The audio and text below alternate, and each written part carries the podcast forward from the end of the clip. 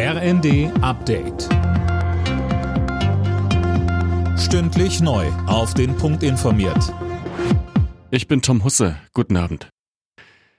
Wer nächste Woche auf Bus und Bahn im Nahverkehr angewiesen ist, muss möglicherweise umplanen. Die Gewerkschaft Verdi hat zu bundesweiten Warnstreiks im ÖPNV aufgerufen. Betroffen sind alle Bundesländer außer Bayern. Die meisten Streiks soll es am Freitag geben. Parallel ruft da Fridays for Future zum Klimastreik auf. Mit dem Warnstreik will Verdi Druck in den laufenden Tarifverhandlungen machen. Neben mehr Geld fordert die Gewerkschaft kürzere Arbeitszeiten und mehr Urlaub für die Beschäftigten. Der Bundestag hat die Ampelregierung aufgefordert, weitere Waffen an die Ukraine zu liefern. Für den Antrag der Fraktionen von SPD, Grünen und FDP gab es im Parlament eine deutliche Mehrheit. Konkrete Waffensysteme werden allerdings nicht genannt. Zuvor war ein Antrag der Union abgelehnt worden. CDU und CSU hatten explizit gefordert, Taurus Marschflugkörper an die Ukraine zu liefern. Da steht Kanzler Scholz seit Monaten auf der Bremse.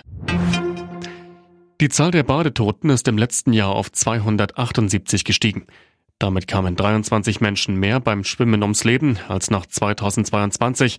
Die meisten Unfälle passierten an Seen und Flüssen und mehr als drei Viertel der Ertrunkenen waren männlich. Dazu Uwe Vogt von der Deutschen Lebensrettungsgesellschaft im ersten. Es gibt einfach weniger Sicherheit bei vielen Menschen und wir erleben manchmal, dass auch bei Jugendlichen Menschen gar nicht schwimmen können, aber zum Beispiel junge Männer in der Gruppe ins Wasser gehen. Einer kann nicht schwimmen, denkt aber, ach, das geht schon irgendwie. Toni Kroos läuft demnächst wieder für die deutsche Fußballnationalmannschaft auf. Das haben der 34-Jährige und der DFB bei Instagram angekündigt.